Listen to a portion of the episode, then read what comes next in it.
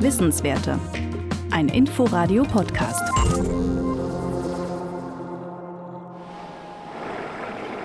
So klingt es, wenn Robert Zinsen in seinem Labor die Geräte anschmeißt.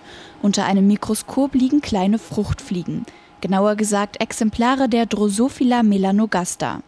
Durch eine Art Schwamm strömt CO2 aus, was die Kleintierchen betäubt und bewegungsunfähig macht. Zinsen ist Forschungsgruppenleiter am Berliner Max-Delbrück-Center für molekulare Medizin. Genetisch ist die Fruchtfliege das Arbeitstier par excellence. Am Max-Delbrück-Center untersucht Zinsen die Differenzierung von neuronalen Zellen. Und das geht eben besonders gut an Fruchtfliegen.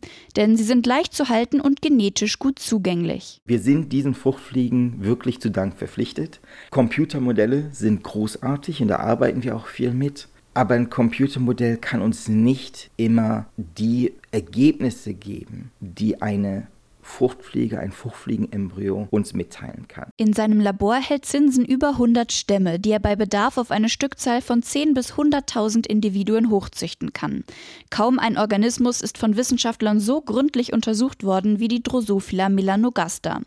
Trotzdem gibt es immer noch Neues zu entdecken, auch für Neurobiologe Gerrit Linneweber von der Freien Universität Berlin. Sein Schwerpunkt liegt auf der Individualität der Fruchtfliege. Von Persönlichkeit zu sprechen wäre jedoch zu viel, sagt Linneweber. Eine Fliege, die vor einer Aufgabe, wie zum Beispiel eine Entscheidung zwischen rechts und links gestellt wird, wird sich zu einem sehr, sehr hohen Wahrscheinlichkeitsgrad immer für rechts entscheiden, während eine andere Fliege, die zum Beispiel eine Linkspräferenz hat, wird sich dann immer für links entscheiden entscheiden.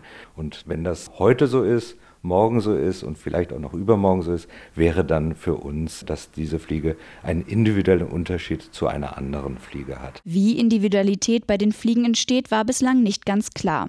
Durch verschiedene Experimente sind Linneweber und sein Forschungsteam dahinter gekommen. Sie setzten die Fliegen in eine Arena mit zwei schwarzen Streifen.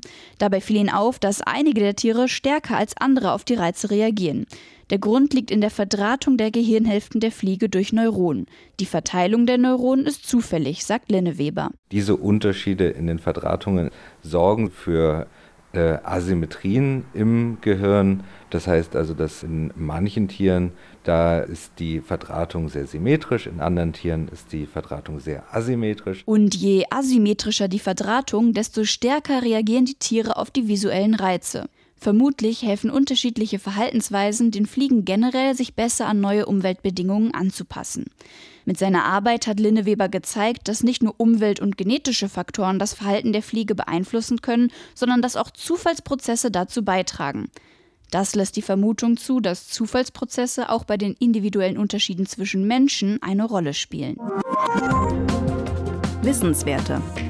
Ein Podcast von Inforadio. Wir lieben das Warum.